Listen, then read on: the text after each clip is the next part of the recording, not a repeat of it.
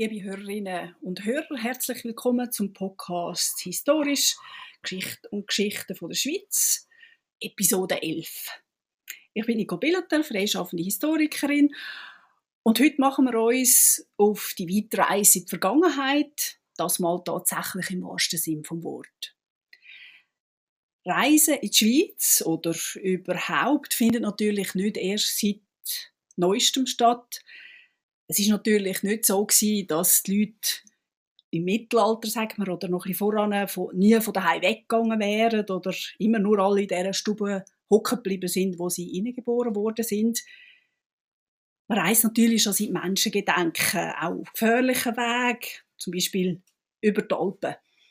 Oder man sucht Vergebung und Sühne und pilgert an heilige Städte. Und das trifft immer auf Männer und Frauen zu. Es ist tatsächlich nicht so, dass Frauen einfach daheim bleiben und ebenfalls nichts unternehmen. Auch sie reisen. Es ist ebenfalls nicht nur so, dass die Eidgenossinnen und Eidgenossen nur ins Ausland reisen. Das Ausland reist tatsächlich auch in die Schweiz. Man kann da zum Beispiel auf Einsiedeln hinweisen ist ja in dem Sinn ein großer Pilgertreffpunkt und im Jahr 1444 sollen tatsächlich 120.000 Menschen das Kloster besucht haben. Das hat man daran gemessen, wie viel Oblaten das man abgegeben hat. Das ist doch schon ein bisschen Massentourismus, auch wenn man ein bisschen skeptisch ist und nur ein paar Zehntausend von dieser Zahl abzieht. Was all die Reisen aber ausmacht, ist, dass sie in dem Sinn sinnvoll sind. Sie man reist aus geschäftlichen, als familiären oder aus religiösen Gründen. Freizeit, so wie wir das kennen, dass man einfach ein bisschen loszieht und die Welt erkundet, das ist grundsätzlich eigentlich noch nicht erfunden. Und auch reiche Leute, die die Freizeit eigentlich gehabt hätten, die haben auch immer noch einen guten Grund gebraucht, um zu reisen. Aber konzentrieren wir uns doch auf Neuerungen so ab dem 18. Jahrhundert. Dort ändert sich nämlich tatsächlich die Innen- und Aussenansicht auf die Schweiz und auf ihre Bewohnerinnen und Bewohner. Jetzt fängt man an, die Alpen und auch die Menschen zu erkunden und recht neu zu interpretieren. Vorher hat man eher ein bisschen von den Schweizerinnen und Schweizer geredet, dass sie zwar gute Söldner sind, also vor allem Männer natürlich, aber ein bisschen unterentwickelt, in ihren Alpendörfern sitzen, gespässige Dialekt reden und ein bisschen wenig Bildung ausstrahlen. Und die ausländischen Reisenden, die haben die Alpen so ein bisschen als starre Wüste angeschaut und die Menschen mehr oder weniger für dummes Viech gehalten. Auch die Schweizerinnen und Schweizer haben ihre Berge vor allem als Gefahr angeschaut. So ist zum Beispiel der Pilatus lang tabu gewesen. Man hat nicht einfach auf den Pilatus steigen. Man hat da zuerst einen Antrag an den Rat von Luzern stellen. Und noch lange Zeit ist man, wenn man so einen Antrag gestellt hat, äh, aus der Stadt gejagt worden. Was man tatsächlich aber schon seit dem Mittelalter kennt, sind sozusagen Kurorte in den Bergen, so ist zum Beispiel weit hinten in der Tamina-Schlucht einmal eine warme Quelle entdeckt worden. Und die Äbte vom Kloster Pfäffers haben das sozusagen touristisch ausgewertet und den Ruf verbreitet. Sie haben propagiert, dass die, die warme Quelle eben eine Heilquelle sei und viele Leute sind dann dort gereist, eben um irgendein Gebrechen heilen zu lassen. Über die Geschichte der Kurort rede ich gerne ein anderes Mal ein bisschen ausführlicher dann. So, äh, Im 18. Jahrhundert haben sich jetzt aber die Alpen angefangen zu wandeln, mindestens in der Ansicht der Menschen. Sie sind von einem gefährlichen zu einem immer wunderbareren Ort geworden. Die Menschen von der Aufklärung haben entdeckt oder haben gemeint, sie entdecken, wie sehr sie in diesen alten Ordnungen gefangen sind, in diesen eng geschnürten Kleidern, geometrisch angeleiteten Gärten. Das alles zwängt ein. Und sie suchen etwas Neues und finden das in der sozusagen ursprünglichen Natur. Der Berner Philosoph Albrecht von Haller hat schon 1729 ein Gedicht geschrieben, Äh, und das hat voll und ganz dann an der aufkommenden Lebensweisheit entsprochen.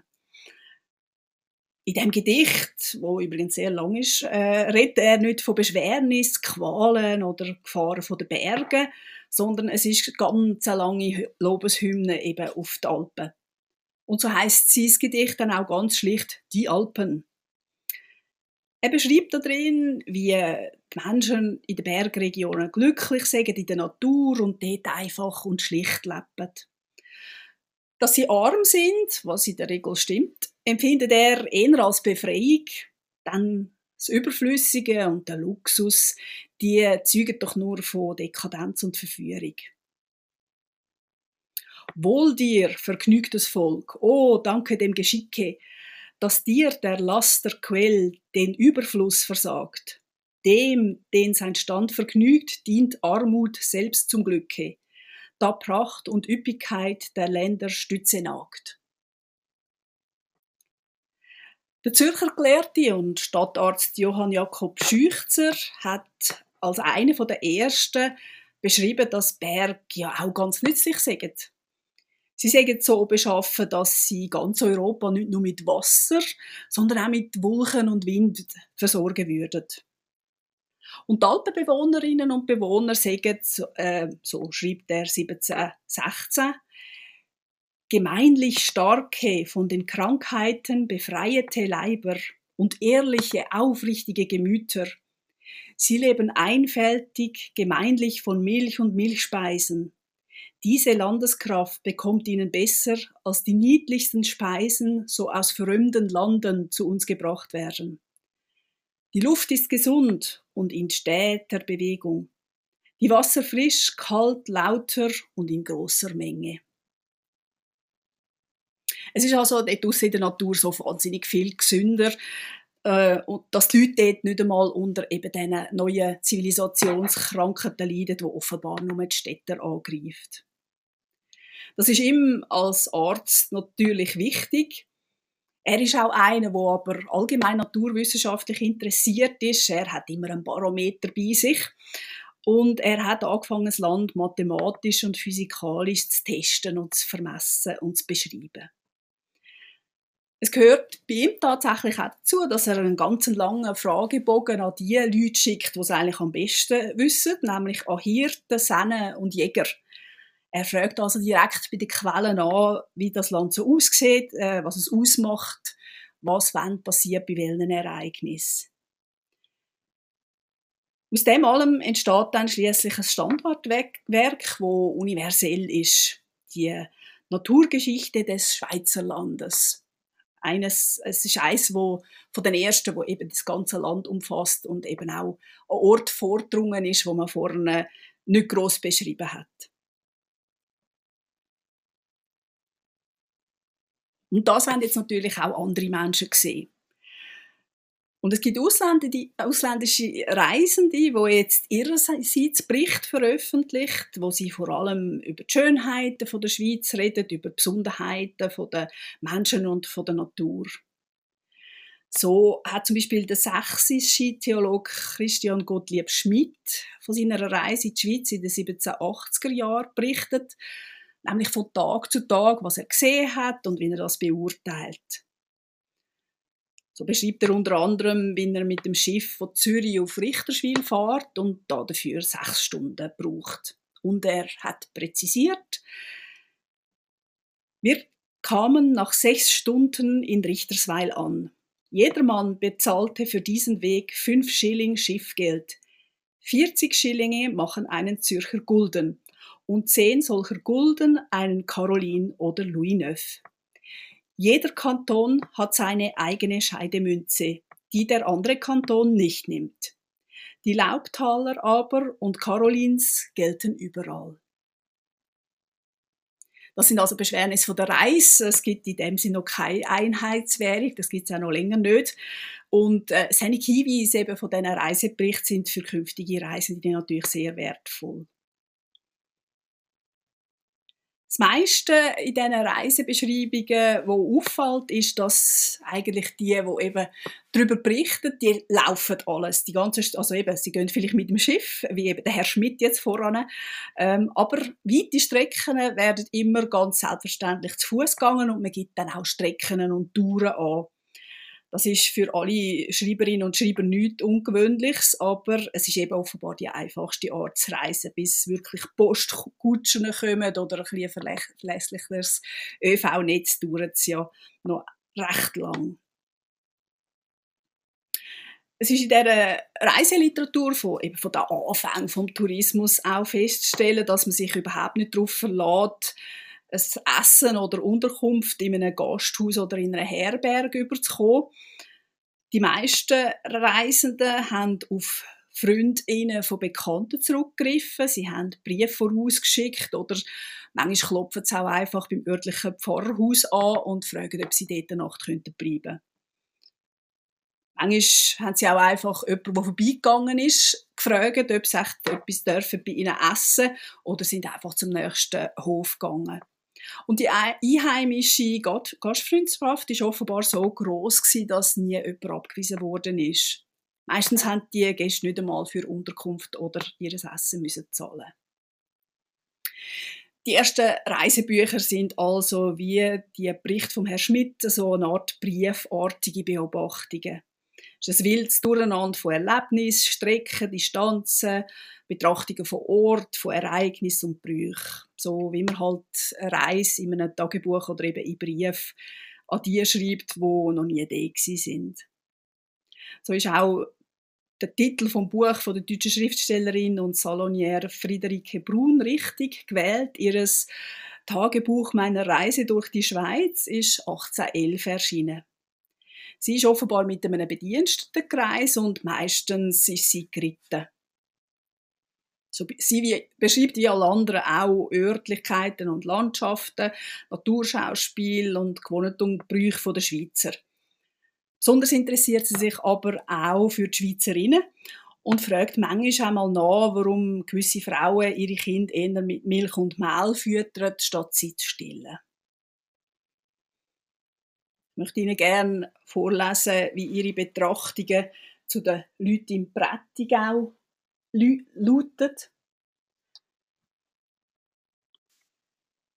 Die Bewohner fand ich durchaus heiter und fröhlich. Sie ließen sich zutraulich in jedes Gespräch ein, zeigten aber dabei eine Reizbarkeit der Fantasie, eine Lebendigkeit des Gefühls und einen gewissen lächelnden Leichtsinn, der sie von den deutschen Schweizern sehr unterscheidet.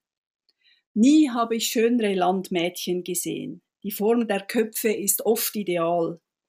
Augen und Haar durchgehend schön. Erstere dunkelblau, letzteres kastanienbraun. Die Körper sind voll, ohne schwer zu sein, äußerst reizend gewandt. Bei einigen Beschreibungen kommt man sich, Beschreibungen kommt man sich gerade schon so ein wie in einem Zoo vor. Die Schweizerinnen und Schweizer sind offenbar recht exotisch für die Leute und man hat sie auch gerne gerade ein bisschen eingeteilt. Einer der ersten Reiseführer, wo dann der Name wirklich schon, auch schon richtig ist, ist dann die Anleitung auf die nützlichste und genussvollste Art, die Schweiz zu bereisen, vom deutschen Arzt Johann Gottfried Ebel von 1793. Seine Beschreibungen sollen auch äh, die vom Schiller bzw. vom Wilhelm Tell vom Herr Schiller beeinflusst haben. Der Schiller hat sein Drama ja nicht vor Ort geschrieben, sondern in Weimar. Und da hat er offenbar auf Reiseliteratur schon zurückgegriffen. Der E-Bill gibt jetzt ausschließlich praktische Hinweise, Details zu Unterkünften, Reisedistanzen und so weiter. Und sein Buch ist jetzt vor allem alphabetisch nach Ort organisiert, also ein richtiges Reisehandbuch für andere und nicht nur ein Bericht von einer eigenen Reise, wo man sich die Erkenntnis zusammensuchen muss. Und auf dem Weg ist dann die Reiseliteratur geblieben. Das ist eben dann nicht mehr so eine richtige Literatur, sondern eben Handbücher bzw. Reiseführer, so wie wir sie auch heute noch kennen. Unter anderem kommen jetzt auch die Reiseführer vom Herrn Bedecker auf den Markt.